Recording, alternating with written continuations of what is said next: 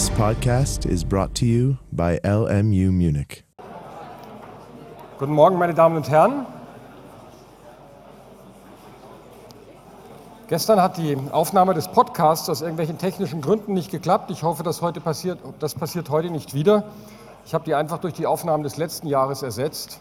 Es ist etwas zusammengestückelt, aber merkt eh keiner. Gut, also wir waren äh, am Anfang des Leistungsstörungsrechts und es geht gerade um nichts anderes als um einen Überblick, in den wir uns in den nächsten Wochen, so muss ich sagen, hineinzoomen werden. Deswegen wissen Sie, ich habe es gestern schon gesagt, gar nicht unbedingt mitschreiben, sondern einfach nur mal mitdenken. Es geht nämlich um den Zentraltatbestand des Leistungsstörungsrechts, um den Begriff der Pflichtverletzung und des Schadenersatzes wegen Pflichtverletzung. Mit anderen Worten, es geht um Paragraph 280 der vollkommen lapidar beginnt, indem er sagt, verletzt der Schuldner eine Pflicht aus dem Schuldverhältnis, so kann der Gläubiger Ersatz des hierdurch entstehenden Schadens verlangen. Satz 2, dies gilt nicht, wenn der Schuldner die Pflichtverletzung nicht zu vertreten hat. Wir brauchen also ähm, ein Schuldverhältnis. Das kann irgendein Schuldverhältnis sein. Sie wissen, was das ist. Das kann ein gesetzliches oder vertragliches sein. Und eine Pflichtverletzung liegt dann vor, wenn der Schuldner ähm, nicht oder nicht wie geschuldet diese Pflicht erbringt. Also er erbringt sie gar nicht, er erbringt sie zu schlecht, er, springt, er erbringt sie nicht zum richtigen Zeitpunkt, nicht am richtigen Ort. All dieses Zeug, was wir davor gelernt haben. Nochmal, das kann ein vertragliches Schuldverhältnis sein. Also mein Beispiel, mit dem ich auch heute wieder rumspiele. Ich, lief, ich, verkaufe Ihnen mein Auto und liefere Ihnen das Auto erstens gar nicht, zweitens zu spät, drittens mangelhaft. Das kann aber auch ein gesetzliches Schuldverhältnis sein. Ich schulde Ihnen Schadenersatz aus einem Verkehrsunfall und zahle nicht rechtzeitig. Bam. Dann haben wir auch äh, ein Schuldverhältnis und ich verletze eine Pflicht, wenn ich eben nicht rechtzeitig zahle. Dieser Schadenersatz wegen Pflichtverletzung setzt auch das sogenannte Vertreten müssen voraus, dass wir jetzt noch mal laienhaft äh, als Verschulden, Vorsatz und Fahrlässigkeit, das geht noch genauer hinein, definieren. Mit anderen Worten, jetzt drücke ich mich bewusst vulgär aus, ich schulde Schadenersatz, wenn ich eine Pflicht verletze, außer ich kann nichts dafür. Mit diesem Nichts dafür können meine ich jetzt vertreten müssen, noch ganz laienhaft in der Vulgärsprache geschildert. Durch die negative Formulierung, außer ich kann nichts dafür, bedeutet das, dass Sie mir eine Pflichtverletzung nachweisen müssen und ich dann sozusagen meinen Kopf aus der Schlinge ziehen kann, indem ich Ihnen nachweise, dass ich nichts dafür kann. Mit anderen Worten, dieses dafür können, jetzt wieder juristisch, dieses vertreten müssen, wird von dem Gesetz vermutet. Das ist für den Gläubiger gut, denn der Gläubiger muss nur nachweisen, dass die Leistung nicht, nicht rechtzeitig, nicht wie geschuldet gekommen ist. Und alle anderen Fragen, warum das denn der Fall war, ob der andere was dafür kann oder nicht, das muss nicht der Gläubiger beweisen, sondern da muss ich der Schuldner entlasten. Das ist von großer Richtigkeitsgewähr und von großer Gerechtigkeit, denn wenn ich Ihnen mein Auto verkaufe und ich soll es Ihnen heute Mittag liefern und ich liefere nicht rechtzeitig, woher sollen Sie, wie sollen Sie denn bitte beweisen können, warum ich das nicht rechtzeitig gemacht habe? Ob ich was, jetzt wieder ganz banal formuliert, was dafür kann oder nicht. Wissen Sie, ob ich mittags äh, äh, verletzt im Krankenhaus lag oder ob ich besoffen in der Ecke lag? Das wissen Sie nicht. Das ist alles aus meiner Sphäre. Das ist der Gedanke, der dahinter steht. Nun geht das noch ein bisschen weiter, dass der 280 ja noch weitere Absätze hat, denn er differenziert dann, wir werden das sehen, nach bestimmten Schadensarten. Er sagt nämlich zum Beispiel im 280 Absatz 3, dass wenn man Schadenersatz statt der Leistung will, was das ist, werden wir noch genau sehen. Ähm, ich formuliere es jetzt wiederum laienhaft, wenn man im Wege des Schadenersatzes nicht mehr die Leistung will, sondern Schadenersatz anstelle der Leistung, jetzt habe ich im Grunde genau das gesagt, was da steht, dann braucht man noch weitere Tatbestandsvoraussetzungen. Also nehmen Sie an, ich verkaufe Ihnen mein Auto und ich liefere das Auto nicht rechtzeitig und Sie sagen, so, jetzt will ich dein Auto nicht mehr, aber ich möchte den entgangenen Gewinn aus dem Geschäft. Dann wollen Sie anstelle des Autos Schadenersatz. Anstelle der Leistung wollen Sie Schadenersatz. Und da genügt dann offenbar der Paragraph 280.1 nicht, sondern da braucht man weitere Voraussetzungen nach 280 Absatz 3.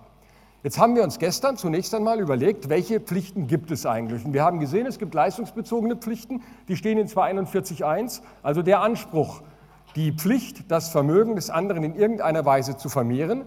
Und es gibt in einem Schuldverhältnis, warum und wieso, werden wir später sehen, eben nicht nur solche Leistungspflichten, sondern auch Pflichten, deren Inhalt darin besteht, dem anderen nichts wegzunehmen, dem anderen nichts zu tun, seinen Status quo zu achten. Die stehen in Paragraph 241.2. wo es heißt, das Schuldverhältnis kann, was das bedeutet, werden wir sehen, nach seinem Inhalt jeden Teil zur Rücksicht auf die Rechte, Rechtsgüter und Interessen des anderen Teils verpflichten. Pflichten zur Rücksichtnahme bedeuten nicht Pflichten, dem anderen etwas zu geben, sondern Pflichten, dem anderen nicht zu schädigen. Also jetzt wieder in der Kindergartensprache gesagt, das sind Gib mir was Pflichten und das sind Tu mir nichts Pflichten. Juristisch gesagt ist das das Äquivalenzinteresse oder auch Leistungsinteresse und das das Integritätsinteresse des Gläubigers an dem Status quo seiner bisherigen Rechte, Rechtsgüter und Interessen. Was das sind, diese Rechte, Rechtsgüter und Interessen, sehen wir alles später. Wir haben dann gesehen, dass man eine Leistungspflicht dadurch verletzen kann, dass die Leistung ausbleibt. Also bleiben wir bei diesem doofen, langweiligen, aber klaren Beispiel, ich verkaufe Ihnen mein Auto und ich liefere zum Lieferungszeitpunkt nicht, dann bleibt die Leistung aus, Ende. Das ist eine Pflichtverletzung, 280.1. Das kann verschiedene Gründe haben. Das kann erstens, alles Wiederholung von gestern, deswegen noch schnell, das kann den Grund haben, dass ich Ihnen dieses Auto nicht mehr liefern kann, weil es, nehmen wir an, zerstört wurde. Dann muss sich der Gesetzgeber zunächst die Frage stellen, muss ich denn eine Leistung noch erbringen, wenn ich gar nicht kann? Muss man eine unmögliche Leistung erbringen? Eine für den Normalbürger doofe Frage, weil was man nicht kann, muss man auch nicht. Und genau das sagt der Paragraph 275.1, der nämlich sagt, dass der Schuldner von der Leistungspflicht frei wird, wenn die Leistung für ihn oder für jedermann, wir werden das später sehen, was das bedeutet, unmöglich wird. Wenn also das Auto, na, nehmen wir an, nach Vertragsschluss zerstört wird, dann kann ich es Ihnen nicht mehr liefern, dann werde ich nach 275.1 zur Leistung frei. Nichtsdestotrotz, und auch das werden wir später vertiefen, bleibt die Tatsache, dass ich nicht liefere, eine Pflichtverletzung. Denn es gibt ja dieses Schuldverhältnis, der Vertrag ist ja auch wirksam und ich erfülle ihn nicht. Also können Sie von mir jetzt Schadenersatz verlangen. Wenn Sie jetzt sagen, und wir bleiben bei dem Beispiel, dass das Auto, das 5000 wert ist, für 2000 verkauft wurde. Ich möchte jetzt den entgangenen Gewinn. Dann wollen Sie nicht mehr die Leistung, sondern anstelle der Leistung wollen Sie Schadenersatz. Ja? Klar, ich will das Auto nicht mehr, weil ich es eh nicht mehr kriege, aber ich möchte den entgangenen Gewinn aus dem Geschäft.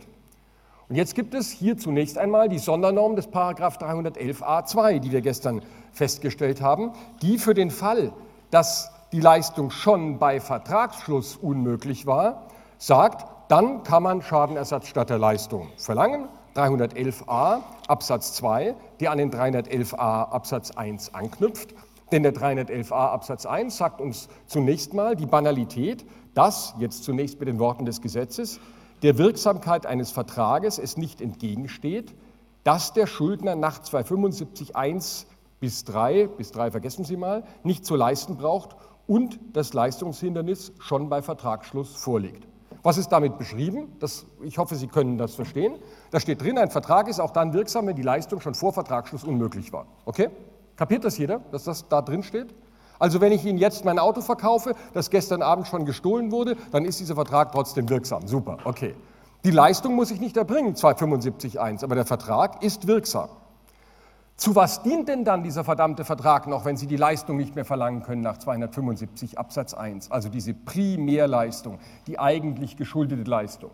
Er dient als Basis für Schadenersatzansprüche, denn der 311a Absatz 2 knüpft daran an und sagt, der Gläubiger kann nach seiner Wahl, und ich verkürze ihn jetzt, der Gläubiger kann Schadenersatz statt der Leistung verlangen. Bumm, aha. Und jetzt geht es weiter. Dies gilt nicht, wenn der Schuldner das Leistungshindernis bei Vertragsschluss nicht kannte und auch nicht kennen musste. Ich verkürze jetzt. Aha. Sie können also von mir Schadenersatz statt der Leistung, also diesen entgangenen Gewinn verlangen, wenn ich nicht nachweise, dass ich bei Vertragsschluss nicht wusste, dass ich die Leistung gar nicht erbringen kann. Der Verschuldensvorwurf, den der 311a2 dem in meinem Beispiel mir als Verkäufer macht, ist derjenige, du hast dich zu einer Leistung verpflichtet, obwohl Wer macht den Satz fertig?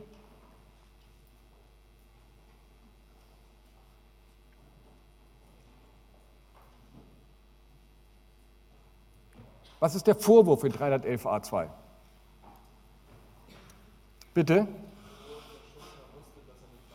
Genau, du hast dich zu einer Leistung verpflichtet, obwohl du wusstest oder hättest wissen müssen, Fahrlässigkeit ist ja auch noch drin, dass du diese Verpflichtung nicht erfüllen kannst. Okay? Jetzt alternieren wir diesen Fall, mein Auto wird zerstört, ein kleines bisschen und sagen, nein, bei Vertragsschluss gibt es das Auto noch, aber jetzt wird das Vertragsschluss, das, das Auto, verzeihen Sie, zwischen Vertragsschluss und Liefertermin von mir fahrlässig oder vorsätzlich zerstört. Uns ist klar, dass das nicht der Fall des 311a2 ist. Denn der 311a2 knüpft an den 311a1 an. Und der 311a1 beschreibt eine Situation, in der schon vor Vertragsschluss die Leistung unmöglich ist. Wir haben also eine sogenannte nachträgliche Unmöglichkeit. Also können wir schon mal sehen, aha, 311a2 ist nicht einschlägig. Kapiert es jeder, dass der nicht einschlägig ist?